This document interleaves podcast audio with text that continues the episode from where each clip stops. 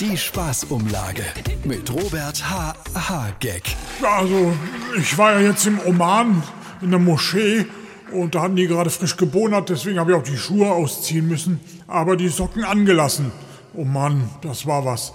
Ja, ich habe dummerweise zwei unterschiedliche Socken angehabt, einen grauen und einen schwarzen.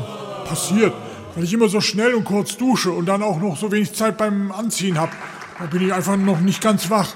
Aber der Sockenschuss war auch ein Statement Richtung Koalition, denn Socken lehren uns einfach auch, dass man nicht ein Leben lang zusammenbleibt. Und philosophisch betrachtet sind Socken ja eigentlich wie Hirnhälften.